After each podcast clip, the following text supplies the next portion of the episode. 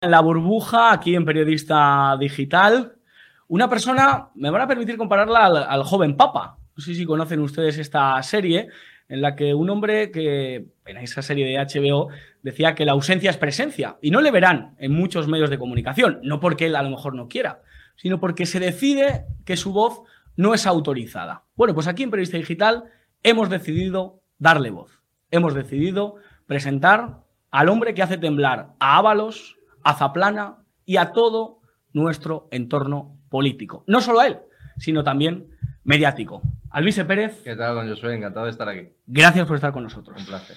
Te voy a lanzar la primera pregunta y voy a ir a matar, como decimos los que nos gustan los toros.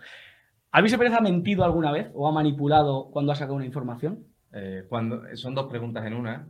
¿He manipulado cuando saco de información? No, en absoluto. ¿He mentido? Bueno, seguramente. Si te hablas de mi, de mi vida profesional, no.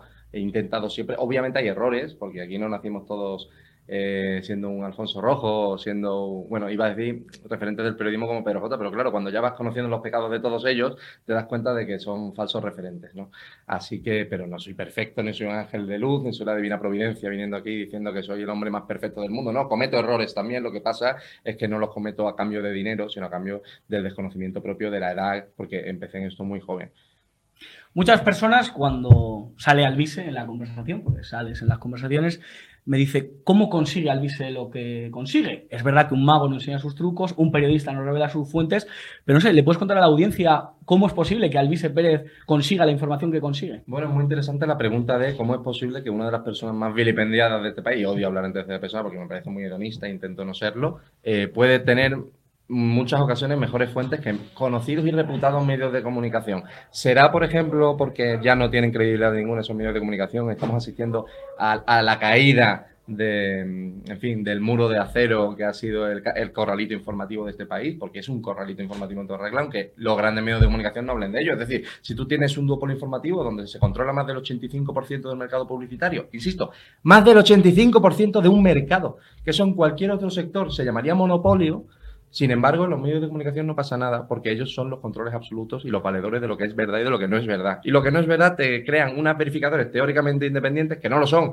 Ya hemos visto, por ejemplo, cómo eh, Ana Pastor y la señora Neutral, como uno de los muchos ejemplos de, de falsas verificadoras, no tienen el más mínimo apuro en cobrar dinero del gobierno y por tanto, o, dejar que se coloque a su familia en puestos de libre designación, como por ejemplo la señora Mercedes Pastor, hermana mayor de Ana Pastor, en puestos de libre designación del Ministerio de... ¿De cuál era? Bueno, era un alto cargo de eh, Departamento de Comunicación de un Ministerio del Gobierno de España, bajo gobierno del PSOE, te das cuenta de que pues eso, es mucho más factible que la gente de la calle, los trabajadores que tengan información, las verdaderas fuentes del mundo de la información militar o, o, político, prefieran contactar contigo a con alguien que saben que o lo venden, o lo ocultan, o lo manipulan. ¿Eres consciente que esas fuentes te prefieren a ti antes que Telecinco, antes que otros medios? Soy tan consciente como lo son 47 millones de españoles que están viendo lo que publicamos nosotros y lo que publican los demás. ¿Por qué me da la sensación que, y perdóname que te tutee, que es una especie de llanero solitario? Tuteame, tuteame. que te gusta ir por libre, que no te inscribes a ningún medio en el que, como esta casa o como otras, pues intentamos también dar la batalla, pero que Alvise va por libre. Alvise quiere dar la guerra por su cuenta. Bueno, primero porque cuando te enlazas con alguien tienes que tener la responsabilidad para con tu audiencia de relacionarte con gente que sabe que no te va a traicionar en términos morales. Es decir, por eso yo, por ejemplo, me alegro de, me alejo de gente como Eduardo Inda o me alejo de gente como Javier Negre. O sea, porque sé perfectamente que esas personas me pueden comprometer a nivel moral. Mucha gente te une a Javier Negre. Pues, macho, no sé por qué. Imagino que por la pandemia, ¿no? Que hice que cre crear un canal llamado Estado de Alarma, etcétera. Una manifestación, por cierto, de mucho éxito, más de 6 millones de, de, visualizaciones y creo que ha sido el directo político más grande de la historia de Internet en España. Mm. Había, ¿cuánto? 400 y pico mil millones de eh, personas en directo. Una en barbaridad. Lo estuvimos mm. siguiendo y fue una esperanza para muchos españoles. Ha sacado el nombre de Inda. Mm. Eduardo Inda te ha llamado de todo y Eduardo Inda, eh, en esta casa, se ha defendido diciendo que has manipulado, en este caso, un vídeo de Luis Rubiales en el que parecía que Eduardo Inda eh, cambiado de opinión. Vamos a ver el vídeo en el sí. que eh, se supone que Rubiales se está tocando el paquete y en el que opina eh, Eduardo Inda. Ven aquí a Rubiales y Eduardo Inda en una televisión pues está opinando. En este vídeo es complicado y Eduardo Inda explica que se toque eh, el tema. Es verdad que en un fragmento muy concreto se le ve, pero no es tan visual como el vídeo al que sí eh, Alvise Pérez anexionó a la opinión de Eduardo Inda y por tanto Eduardo Inda denuncia una manipulación, de alguna manera, por parte de Alvise a su persona. ¿Qué tienes que decir, Alvise? Bueno, es como si una puta me acusa de no ser lo suficientemente puritano. O sea, me parece de coña. Aquí tenemos a un Eduardo Inda que lleva las últimas dos semanas insultándome en radio, prensa y televisión, me insulta en su medio de comunicación sin darme nunca voz, me insulta con Ana Rosa sin darme nunca voz y ahora viene aquí a llamarme criminal. Insisto, Eduardo Inda, que no sé por qué tenemos la consideración de periodista hacia él cuando mm, rige un negocio que en términos de el número uno de OK Diario en Andalucía es un negocio de extorsión. Y no lo digo yo, lo dice Borja Jiménez, grabado explicando cómo Eduardo Inda le enseñó en el negocio de destruir empresas. Es verdad que Eduardo Inda, para mucha gente, mucha gente de nuestra audiencia, es un referente, es un hombre que ha sacado información del Partido Popular, del Partido Socialista, de la Casa Real, de Vox, o sea, que, que Bueno. tampoco se ha casado con nadie. Mm, Bueno, se casa con aquellos que firman los contratos de 60.000 euros de publicidad al año. Tengo uno de esos contratos, te lo enseño luego y lo vemos juntos. Eduardo Inda tiene la misma la fidelidad que tiene el nombre de los cheques y las cantidades de los cheques por los cuales cobra publicidad institucional y todos los cuales cobra publicidad de varios medios de comunicación. ¿Por qué no tenemos una ley que fuerce a que los medios de comunicación se fiscalicen, igual que se fiscaliza el poder político? Si, si por ejemplo, un hipotético, a Eduardo Inda, eh, un grupo de inversión le da 100, 200 mil euros al año y, y hay noticias positivas que favorecen a ese grupo de inversión, yo creo que los españoles tenemos el derecho a saberlo. Alvise ¿o no? no? cobra de ningún partido. De ningún medio de comunicación, de ningún partido político, de ningún fondo de inversión, por supuesto que no. Nunca lo ha hecho. De, Pérez. de un partido político. Bueno, yo fui jefe de gabinete en Ciudadanos. Cobré del grupo parlamentario cuando tenía 28 años y duró un año, dimití. Fíjate, incluso. ¿Qué aprendiste de esa experiencia? Pues aprendí, por ejemplo, que incluso siendo jefe de gabinete, que me- yo me, me ponía a defender, por ejemplo, cuando agredían físicamente a miembros de Vox y del Partido Popular y me llamaron a filas en Madrid, el señor Espejo, eh, creo que Mm. eh, hasta hace muy poco diputado de un alto cargo de, de organización de, de Ciudadanos, diciéndome que yo no podía decir eso, yo no podía defender a otras formaciones eh, siendo jefe de gabinete de, Ciudadanos. Yo me quedaba, perdona, ¿me puedes decir, primero, qué tipo de partido político es Ciudadanos si me están exigiendo a mí como jefe de gabinete no condenar agresiones a otros partidos políticos? O sea, ¿pero esto qué cojones es? ¿Hemos normalizado esto? No, es que no es nuestro chiringuito, nuestro frente y los demás que les jodan. Pues a mí eso no me parece bien. Y creo que una de las formas en las cuales he intentado expresar mi independencia ha sido siempre decir lo que pienso independientemente de dónde esté. Entonces, manipulaste el vídeo de Eduardo Inda. ¿Qué es manipular? Coger su opinión antes y su opinión en men- menos de 24 horas después y pegar la junta y decir, mira qué opinaba antes y qué opinaba ahora. Si eso es manipular, encierren a Eduardo Inda en la cárcel porque lo que hace OK Diario cada día es, en fin, más que manipular, es mentir, es mentir sistemáticamente. Y si lo condenamos en la izquierda, lo tenemos que condenar. Yo es que ni llamo a Eduardo Inda de derecha, eh, es un negociante, al mejor postor. Si condenamos eso en la izquierda, tenemos que condenarlo también en lo que se autodenomina derecha. Y ahí meto a todos, ¿eh? porque también meto a la ABC, también meto al Mundo y al señor Esteban, eh, director, de, de- de- director adjunto de- del Mundo. O sea, ¿qué es esto de que nos parezca bien cuando lo hacen uno, pero nos parece mal cuando lo hacen otro y al revés igual? Pues yo estoy harto de esa demagogia y de esa hipocresía. Mucha gente también dice que Alvise Pérez, por ejemplo, critica al partido Vox para hacerle el caldo gordo a la izquierda o hacerle el caldo gordo al Partido Popular. ¿Hay algún conocido así que tú conozcas que lo haya dicho? A mí me lo comentan. Ah, te lo comento. A mí me lo dicen. Fuentes del partido. No, no, no fuentes del partido. Fuentes la, del la gente en la calle, te prometo. Hablo mucho Sí. con la gente y me dice, no, es que Alvise va contra Vox Mira, a mí que para beneficiar al Partido Popular. Pues, sí, a quien más he dado caña es al Partido Popular, al señor Fijo, que he dicho que era... ¿Tienes inquina personal con Vox? Tengo un guina personal con Vox. Mira, tengo un guina personal con los mentirosos y con los cobardes. No lo aguanto, no lo soporto. Y quien diga eso no tiene ni maldita idea de lo que hemos sacado del Partido Popular. Coño, pero si hace menos de dos meses hicimos que dimitiera un teniente de alcalde del PP, Hmm. que estaba mm, fumando droga eh, desnudo con dos prostitutas colombianas. Cuando hablas de hicimos, no hablas en plural majestático como Luis XIV, sino porque hay, tienes un equipo. Hombre, tengo un equipo del que nunca hablo por, por seguridad y por respeto, pero claro que no soy yo la única persona en solitario que hago esto, sería imposible. Por tanto, no hay inquina personal contra Vox ni contra sus dirigentes. No hay inquina personal contra Podemos, ni inquina personal contra el PSOE, ni inquina personal contra RC. Sencillamente me parecen muchos de ellos enemigos de la patria y otros muchos, en algunas cosas, pues eh, demagogos. Ujú. ¿Cuál es la situación que más rabia te da ahora mismo, que más te saca de tus casillas? Bueno, que España esté viendo, mientras los grandes partidos que se autodenominan opositores, como puede ser el Partido Popular y Vox, que tendrían que estar organizando salidas masivas a la calle, viendo cómo hay una amnistía, que de, de hecho termina de acabar lo poco que quedaba de democracia en este país, que no estemos todos eh, con una antorcha en la calle exigiendo que esta gente vaya a prisión, que es donde le corresponde, y no porque lo diga yo, sino porque lo hizo un juez. Porque recordemos que la persona con la que está negociando eh, la número dos del, gobierno de este país es con un prófugo, que es Puigdemont, que escapó de este coche en un maletero. Estamos negociando el gobierno de España con esta gente y el Partido Popular callado con González Pons, en fin, eh, reuniéndose en secreto en una casa privada de Barcelona para ver si Junts se abstiene. O sea, el PP está vendiendo el partido con Junts y el PSOE está intentando hacer exactamente lo mismo. Y mientras que hace Vox, Ahí no, cancelamos el Viva porque la incertidumbre política. Pero vamos a ver, que es ahora cuando tenemos que salir a la calle, que nos están destrozando el país. Estamos aquí quietos con las palomitas a ver qué es lo que ocurre. A mí, los políticos que están ahí viendo a ver qué ocurre, me tocan la moral. Y estoy absolutamente harto de todos ellos. Vamos a hacer algo, vamos a dejar de estar aquí impávidos viendo como si fuera el cine cómo destruyen España. ¿Va a haber alguna lona famosa? Porque después de tu lona famosa en el COVID, que fue una esperanza para muchos españoles, eh, ha habido muchas lonas. Se ha hablado de muchas lonas y parece que se ha puesto de moda el movimiento de la lona. ¿Va Alvise a sacar a la gente a la calle? Vamos a hacer algo muchísimo mejor que una lona, que es un, gran espacio para miles de personas en noviembre, que por motivos de seguridad todavía no puedo hacer público y en donde van a pasar cosas. ¿Cosas? ¿Qué cosas? Bueno, pues los españoles libres que estén hartos de ver cómo venden a su país, tengan la gallardía suficiente para encarar al régimen en el que vivimos y vayan físicamente podrán verlo. ¿Te dan miedo las amenazas que puedan existir sobre tu persona? Ha habido en la historia del periodismo tipos que han desaparecido por H o por B y desaparecer es un eufemismo. ¿Temes por tu integridad, por lo que cuentas, por lo que denuncias de los políticos?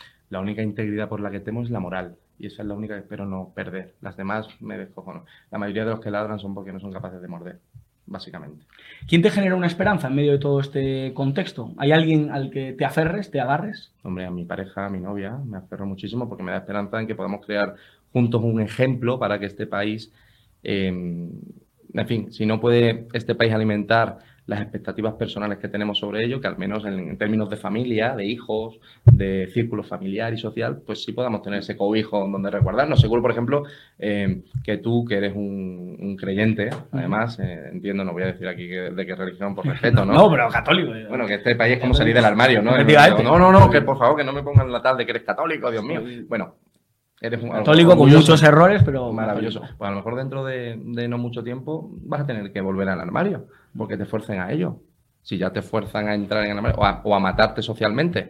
Bueno, he dicho matar, no sé si esto en YouTube, porque ya sabes que con la censura términos como matar, COVID, vacuna. Aquí, aquí sí no me importa que me pongas un pito para que no, no te censuren el vídeo en YouTube, pero básicamente eh, sí, con un pico a Jenny, que ahora, por cierto, me acusan de haber hackeado el teléfono de la jugadora. Eh, se ha montado la que se ha montado. Tú imagínate si, esta, si este autoritarismo continúa creciendo. Podrás, a lo mejor, no poder decir de qué religión eres dentro de 5 o 10 años. ¿Y Alvise vota? ¿Alvise, cuando los españoles estamos llamados a las urnas, deposita su voto en algún partido?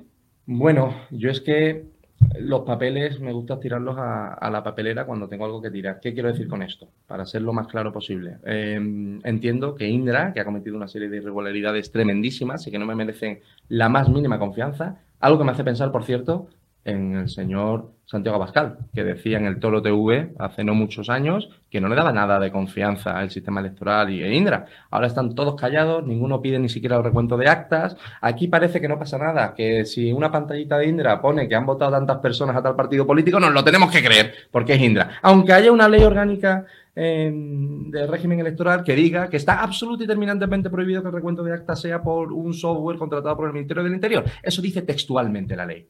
Y aquí parece que no pasa nada porque nos fiamos de Indra. ¿Sabes lo que hemos publicado de Indra? Habéis publicado mucho. Hemos publicado documentos, hemos publicado audios, hemos publicado contratos que son ilegales con China porque, porque había embargos militares con Azerbaiyán y Herzegovina. Hemos publicado una serie de irregularidades masivas que hemos llevado a Fiscalía Anticorrupción, que estamos a la espera. En fin, han pasado más de tres meses. Espero que en la Fiscalía de Corrupción toque haya alguien, porque es algo doloso que, estemos poniendo pruebas de absolutas irregularidades, un email, joder, en donde se ve cómo están comprando funcionarios para, para que pase ciertas armas, etcétera, por la frontera. Email, por cierto, que mandé en copia a la embajada china en Madrid, por si se les ocurre a estos altos cargos de Indra ir a China, que sepan, que sepáis, los altos cargos de Indra, que si vais a China, la corrupción se paga con pena de cárcel, no, de muerte. Así que no quiero ser responsable de la muerte de ningún ser humano. Evitad ir a China de vacaciones o en Navidad.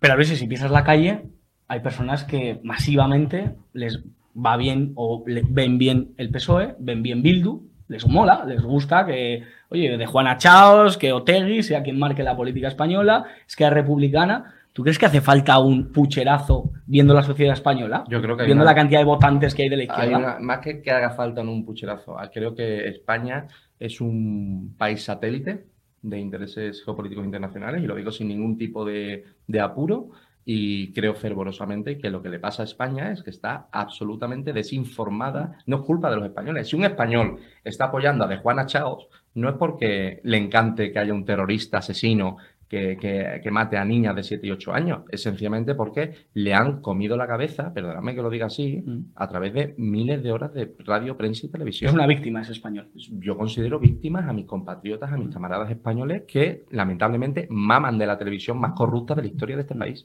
Luis, ¿le pides perdón a alguna persona en la que pues, te has metido en su vida personal o has contado que tiene un amante? Que se fuga con su amante, que le gustan chicas jóvenes rubias. Eh, le pides perdón a esa persona porque has podido destruir su familia. Eres consciente. bueno, quien destruye la familia de alguien es quien se va de puta farra y cocaína mientras está casado. Quien destruye la vida de esa persona es esa. Insisto, yo la única persona que le he pedido perdón por ello es al señor Oscar Puente, que perdió su matrimonio, pero no porque, por una cuestión de que publicábamos el Mercedes y no nos ponemos a pensar que la mujer rubia despampanante que hay a su derecha no es su mujer.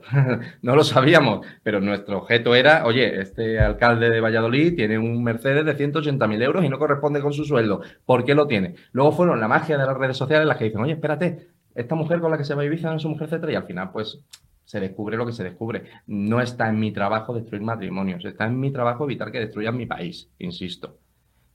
Hay daños colaterales, etc. Bueno, si los daños colaterales son que mm, el círculo cercano de políticos y mafiosos y criminales em, se vea, pues eso, desfavorecido por lo que nosotros publicamos, ahí sí que no me arrepiento. Pero Jorge Campos, por ejemplo, no es un criminal, entiendo. Bueno, Jorge Campos es un Jorge Campos, explicamos que es el que ha sido presidente de, Vox en Baleares, el que ahora es diputado por Baleares en el Congreso de los Diputados de Vox. No me parece una persona criminal. Ni Yo a Jorge Campos nunca lo he llamado criminal. Yo he dicho que es un mentiroso y que es una persona que no debería Pero sí que estar en una institución pública. Sí que te has metido en la vida privada de Jorge Campos. Bueno, meterse en la vida privada es decir que ha cobrado préstamos personales de grandes empresarios, que ha ocultado al presidente de su partido, Santiago Abascal, que no fue informado de ello, eh, para pagar el silencio de una persona que le extorsionaba con, acoso sexual, una persona además amante suya. Es que claro, la, la línea entre lo que es personal y lo que no es personal es muy fina. ¿Es personal que el señor Jorge Campos tenga una, dos o tres amantes estando casado y teniendo dos hijos? Eso es periodismo del corazón. Eso es periodismo del corazón. Yo ahí no me meto. ¿Cuándo me meto yo? Yo me meto cuando descubrimos que hay pagos ocultos, préstamos, hemos publicado los documentos de ese préstamo, que el señor Jorge Campos no ha desmentido, porque son auténticos, que me denuncie por falsificación documental. Son que tenemos hasta las cuentas bancarias, joder, son absolutamente veraces. Y lo ha hecho para coger y pagarle 20.000 euros a una joven con la que se acostaba y mantenía relaciones sexuales y además había enchufado con dinero del partido, con dinero del partido. Si eso es ir en lo personal, oye, pues, pues mira, pues sí, si eso es ir en lo personal. Pero tú consideras que eso es ético? Yo considero que la vida personal de las personas es personal. consideras, que, ¿Consideras que es vida personal que un político pague 20.000 euros a una mujer a la que ha colocado y con la que ha mantenido relaciones sexuales, del, aparte del sueldo de partido? Es que me da igual las relaciones sexuales. Yo creo que no es ético que... alguien coloque a una mujer por el hecho que sea, sea su prima o se acueste con ella. Entonces no te parece ético. Pero no creo que haya que contar que eso. Pero bueno, ese es mi Tú lo habrías ocultado, Yo habría ocultado las relaciones sexuales que pueda tener con una persona. o que se, decimos huya con un viaje. Si decimos que alguien es amante, entendemos que porque hay relaciones sexuales, no porque se van a jugar juntos al dominó eh, los domingos. Obviamente, es un, es un, yo explicito lo que hay dentro del concepto de ser un amante. Yo no me meto a ver los fotos y los vídeos de. Y me parece, que, que también supongo que serás consciente absolutamente de ello.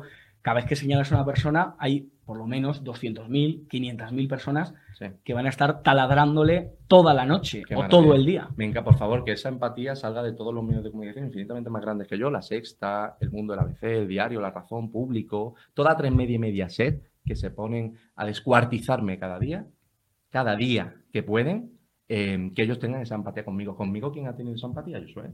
Yo me pongo a llorar por las esquinas. Yo la tengo tú me lo agradezco, eres un buen católico, pero ¿quién más? O sea, yo tengo esa empatía por parte de estos degenerados. No, no la tengo en absoluto. Si luego me vienen a llorar, oye, llora cuando te fuiste al yate de un gran empresario al que concedías 200.000 euros en el Ayuntamiento de Valladolid. Llórale a él, a mí no me vengas a llorar. Y que me diga, no, es que eso no es justicia, Alvise. Vamos a ver, señores, yo no soy un justiciero en el sentido de que yo no proporciono justicia. Yo proporciono lo que considero que es verdad y hechos, y karma. Acusadme de, repartir karma, pero si queréis justicia, ir a los tribunales. Bueno, y ese sería otro punto de conversación sobre mm, qué, cuánta justicia hay en los tribunales absolutamente dependientes del gobierno de España de este país. Por cierto, mm, la semana pasada la cadena SER filtra unas conversaciones privadas de unos chavales en una universidad mm. con un tono jocoso en el que yo creo que todos hemos hecho, hasta los que vamos más de, de no sé, de que no hayamos roto un plato, de opinar de lo buena que está nuestra compañera, de lo bueno, porque es natural, porque lo hacemos. Alvise tendría conversaciones privadas de políticos que ahora van, o de periodistas, que ahora van de, ¡ay! que ha dicho que le rompe las bragas, qué tal que harían temblar, o sea, que realmente nos demostrarían que son mucho más salidos, que están mucho más salidos de lo que ahora ellos denuncian? Bueno, yo ofrecí hasta 5.000 euros a cada prostituta de este país que me diera pruebas eh, que pudiera utilizar en un tribunal de conversaciones, etcétera, de políticos, altos empresarios corruptos, etcétera, etcétera, etcétera. Algún día te diré el 1% de lo que he recibido. O sea, cuando a mí me dicen no estar respetando Te has sin dinero, entiendo. Porque... No, no, porque muchas te lo dan gratuitamente, porque están hartas. Dicen, oye, yo seré prostituta, pero quiero a mi país, y esto se lo están cargando. Em, y con esto te digo, em, bueno, los audios, por cierto, que dices de, la universidad, etcétera y tal, ya se meten hasta los grupos privados de WhatsApps de la gente, me parece una barbaridad. Hoy, hace menos de 15 minutos, eh, Vito Quiles, este periodista, ha publicado audios de varias de las compañeras diciendo que es una broma, que son sus mejores amigos y que ellas hacen exactamente lo mismo. ¿Dónde va a salir el audio que ha publicado el señor Vito Quiles en Twitter? No va a salir en ningún sitio. ¿Por qué? Porque va contra el relato. Lo mismo pasaba con, el vídeo de, Jenny Hermoso. ¿Cómo, te, sentiste impotente de ver cómo el chiringuito te llamaba de todo, en la sexta te llamaban de todo, en cuatro? Unos ponían el vídeo llamándote de todo, otros ni siquiera lo ponían, cuando es una prueba total y gráfica que yo personalmente creo mm, que no es lo que nos hace ver si ha habido una agresión o no, lo que nos hace ver es que la chica, por supuesto que no ha sido una víctima y se lo tomó totalmente a cachondeo, ¿no? Y se lo tomó de disfrute. ¿Cómo, ¿Cómo te has sentido? Bueno, de entrada, a mí no me importa que me llamen de todo en los medios de comunicación de España. A mí lo que no entiendo es que no me den voz. Tú me puedes llamar ultraderechista o criminal o lo que sea si me tienes enfrente, cara a cara pero si me estás machacando cada día en radio, prensa y televisión, que los españoles se hagan, esa pregunta. Si todos los medios de comunicación nacionales de este país me están machacando en, radio, prensa y televisión y no me dan voz, ¿por qué será? ¿Qué tan peligroso es una conversación así? Yo respeto la libertad de expresión, que cada uno diga lo que quiera, pero joder, era más fácil que invitaran a Pablo Iglesias cuando decía que había, que había que cortarle el cuello a la Casa Real o que había que prohibir los medios de comunicación privados y a él le daban voz en máxima audiencia. ¿Qué pasa? Que yo que no soy un enfermo radical comunista pagado por Chávez y por Venezuela y por Irán, soy un gran peligro para la democracia, como he llegado a leer, un terrorista de la democracia. A mí se, me denomina así y no tengo derecho a defenderme. ¿Esto qué, qué, cojones está pasando en España? Esto los millones de españoles que viven aquí lo están viendo y lo ven y lo entienden. Y por eso cada vez tenemos nosotros muchísimo más audiencia y ellos cada vez menos. ¿Tú crees que se está revertiendo la situación? ¿Que cada vez nos ven más a nosotros? No es una opinión, es una cuestión de impresiones y de estadísticas que los medios de comunicación no tienen, por cierto, mm. porque ya sabes que la contabilización de las audiencias a través de Qatar Media, donde por cierto está enchufado el hijo del que llamamos Príncipe de las Tinieblas, ¿sabes a qué me refiero? No. Príncipe de las Tinieblas. Es un apodo. Tú pon en Google Príncipe de las Tinieblas media, eh, a tres media. Mauricio Casals. Mauricio Casals. Claro.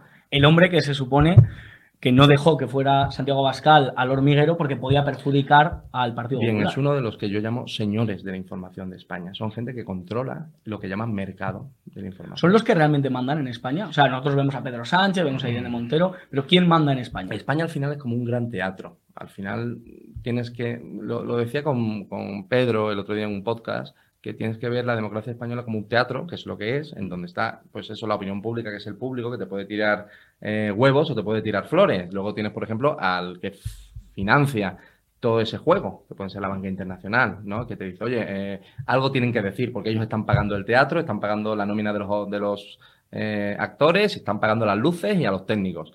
Luego tienes a los propios actores, que hay algunos muy conocidos, que son los que mejor hablan, etcétera. Pueden ser Ferreras, pueden ser Ara Pastor, puede ser eh, pues eso, los más conocidos a nivel del, en el panorama informativo español. Tienes a los pequeños actores, que van más independientes, etcétera, y luego tienes la crítica de, de los medios que pueden decirte, oye, eh, esta obra de teatro es cojonuda, tienes que ir a verla, gástate tus 15 euros en verla porque la mejor de tu vida. Incentiva que la gente la consuma y se lo trague. O esto es lo peor que ha habido en un teatro en Madrid, ni se te ocurra pasar por allí. Eso influye también. ¿Qué pasa? Que cuando dentro de todos esos actores hay uno que dice, oye, ¿os dais cuenta de que esto no es la realidad? Que esto es un teatro, que todo esto es un absurdo, y alguien le pega el tiro y hace que salga del escenario, ¿quién es el que pega el tiro y sale del escenario? ¿El público? ¿Los actores? ¿El que financia el teatro? ¿La crítica? Hombre, evidentemente al público no se le puede echar la, la culpa, Bien. evidentemente porque lo está viendo, Bien. sino son los que dirigen, ¿no? La Los que de dirigen. que alguien se haga la pregunta de quién dirige el teatro español y por qué, y que el teatro no funciona Bueno, pero si te nosotros lo no somos. ¿quién dirige el teatro español? Eh, todos los grupos de inversión que hay detrás de A3 Media, de Mediaset, BlackRock, por ejemplo. Bueno, BlackRock está en todo. BlackRock está incluso en Santander. Te hago una pregunta. El Banco Santander, ¿qué porcentaje del Banco Santander crees que domina Ana Patricia Botín? Un porcentaje. La que habla de feminismo y habla del 8M. Sí, la, la que se dice que es la dueña de Mediaset, de, De de Santander. Central Hispano. ¿Qué porcentaje me dirías tú hoy que tiene la señora Ana Patricia Botín? No lo sé. Pon, por ejemplo. Es la dueña, ¿eh? Sí. Pues un porcentaje, no sé, el- por, por lo menos el 50%, que es la mitad. Menos del 3. Fíjate. BlackRock, después de un joint venture eh, eh, fracasado por doña Ana Patricia Botín, tiene más del 9. Bien, ¿quién controla el Banco Santander Central Hispano? Esa es la pregunta que tenemos que hacernos. ¿Quién controla los medios de comunicación? ¿Quién pone el dinero, amigo? ¿Y quién pone el dinero en los medios de comunicación? La- las dos hermanas que controlan, por ejemplo, a tres medias. Es que nadie sabe quiénes están, qué familias están detrás de los grandes medios de comunicación o de los grandes bancos. ¿Y qué pasa? Que los medios de comunicación no se van a meter por varios motivos. Tú no verás a un solo periodista en España decir lo que te estoy diciendo yo. ¿Por qué? Porque la gente tiene una necesidad básica, que lo conoceréis algunos, que se llama comer y Que tú también la tienes. Que yo también la tengo. Lo que pasa es que yo tengo una comunidad de valientes que se encargan de que yo coma y beba. ¿Te estás haciendo millonario o rico con No, lo que no me haces? estoy haciendo Bueno, eh, si hablas en términos económicos, no. Si hablas en términos de cariño de la gente y de felicidad por lo que hago y que duermo cada noche con una sonrisa, sin ninguna duda, porque hay pocas cosas que uno disfrute más que destrozarle la vida a la gente que está destrozando tu país. Ujú. Pocas cosas son más placenteras que esas. Pero no verás, no verás a ningún periodista, porque la mayoría de periodistas tienen que comer y saben que si hablan de Mediaset o de Tres Media o de Vocento eh, o de Prisa, no van a volver a trabajar en el sector en su vida ni en muchos otros sectores donde los medios de comunicación tienen aterrados. Porque, por ejemplo, el mundo del mercado minorista, el mundo del mercado continuo, las 160 mayores empresas del mercado continuo o del IBEX están acojonados de que los medios de comunicación destrozan su marca y su imagen. Es que una campaña de esta panda de, gente hace que, que, que una empresa con la que hayas trabajado 20 años, que sea de tus padres y de tus abuelos, se vaya a, a la ruina por un mal titular. Es que tienen un poder que merece una fiscalización.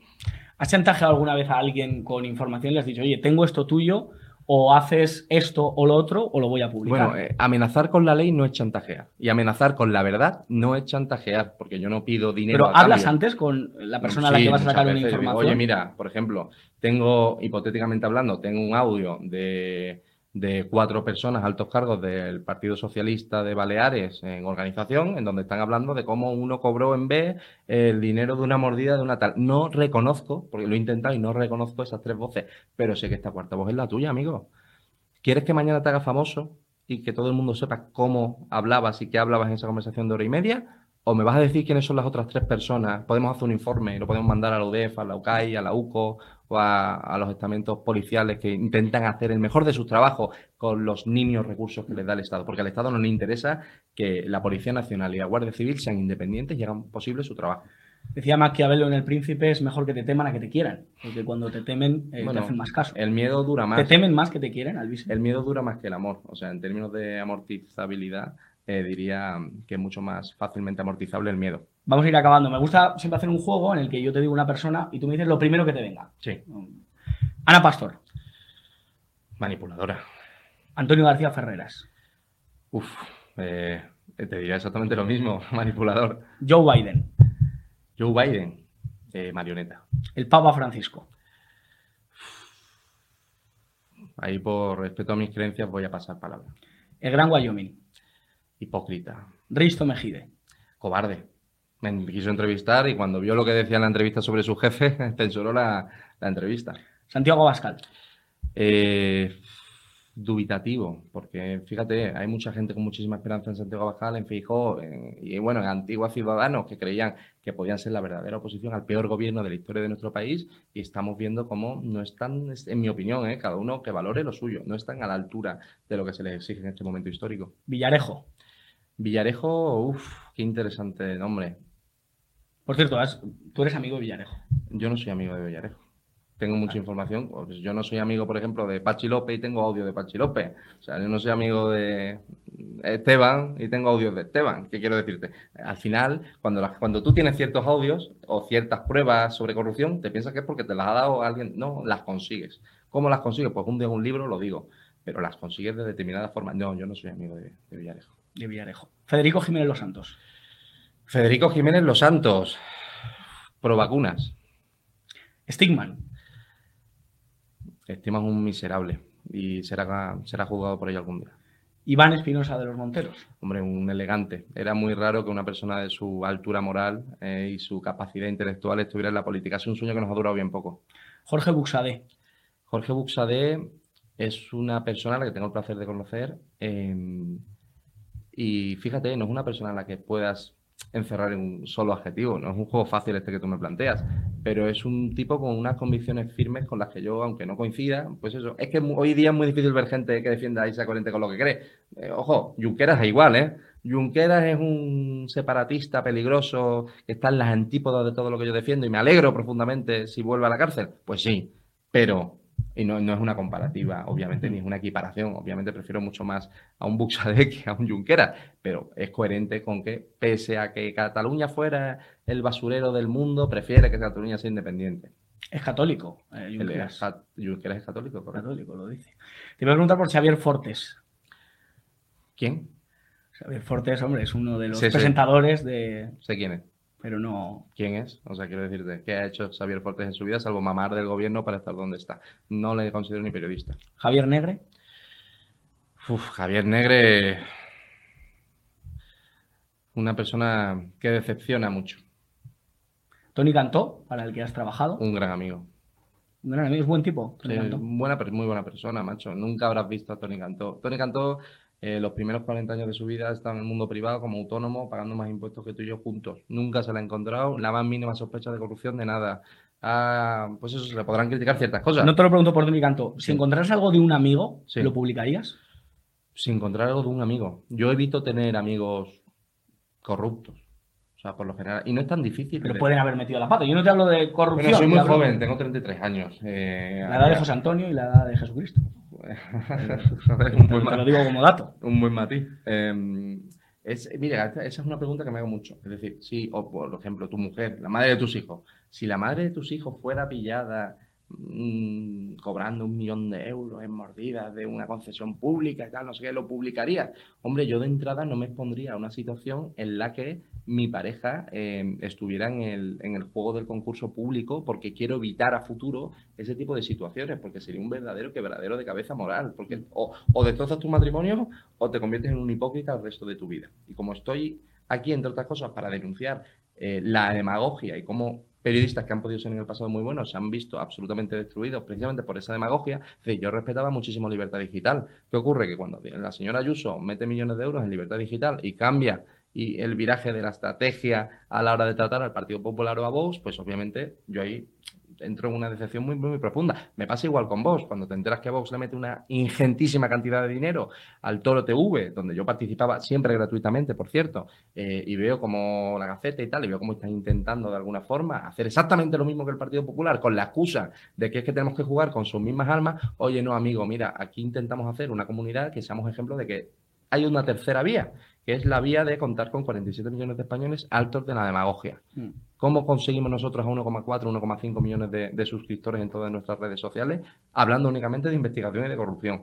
¿Cómo lo conseguimos? Que alguien se haga esa pregunta. Para acabar, Arnaldo Tegui. Asesino. Aunque no haya sido condenado por la opinión pública socialista, es un asesino y debería estar en prisión otra vez lo intentó con Gabriel Cisneros y se le eh, acusa de secuestrar empresarios y de haber matado a algún empresario, aunque ya te digo que... Arnaldo Tegui es un cáncer y habría que acabar con él. Uh gracias por dar la cara. Otro comentario que me, hace la gente y te lo traslado es... de alguna manera, el Vise, con, con la de enemigos que tenemos en la izquierda, con la de enemigos que tenemos al otro lado, ¿por qué anda denunciando a gente que, rema con nosotros o que se considera que rema con Contigo nosotros? reman corruptos, contigo reman extorsionadores, contigo rema- reman gente que el día de mañana por un cheque de 100.000 euros opina todo lo contrario. Contigo reman patriotas. Bien, pues conmigo no rema esa gente, conmigo reman patriotas también. Y el señor Eduardo Inda, que viene aquí a llamarme criminal sin, sin, sin decir mi nombre, porque, porque no quiere que le caiga una querella, eh, decirle que cuando quiera un debate cara a cara, que yo encantado de tenerlo, señor Eduardo Inda. Vamos a tener un debate cara a cara. O ta- eh, ¿No era la derechita valiente también, Inda? En fin. ¿Todo el mundo se puede corromper, el Vise? Hombre, nos enseñan las escrituras que sí. La cosa es evitarlo o... Mira, hay una frase que me gusta mucho que es todo pecador tiene un futuro y todo santo tiene un pasado. Apliquémonoslo. Todos podemos mejorar o empeorar según las acciones que cada día determinemos. Alicia Pérez. No sé esta entrevista a quién le va a gustar, a quién le va a desagradar, pero eh, a mí me ha gustado tenerla. Me encanta. Me ha parecido muy rápida, así que me he puesto en modo turbo, pero... han sido muchas preguntas. Mientras te la dejen publicar, yo encantado. Y yo creo que la gente va a conocer más y estas inquietudes que, que- que tienen, pues te las he podido Pero publicarla, no me hagáis un mediaset ni una tres No media. vamos a hacer un Mediaset, va a estar esta, vamos, la vamos a, la estamos viendo y la vamos a ver en prensa digital, va a estar colgada, la gente la va a compartir. Ah, si nos la censura YouTube y esas cosas, pues ya. Vale, vale. Que esa sea la excusa entonces. Entendemos, entendemos que no. Un- Pérez, Un placer, Josué. gracias por estar en A vosotros por darme Digital. voz. Pues después de la entrevista que hemos vivido, pues como todos los martes, nosotros somos gente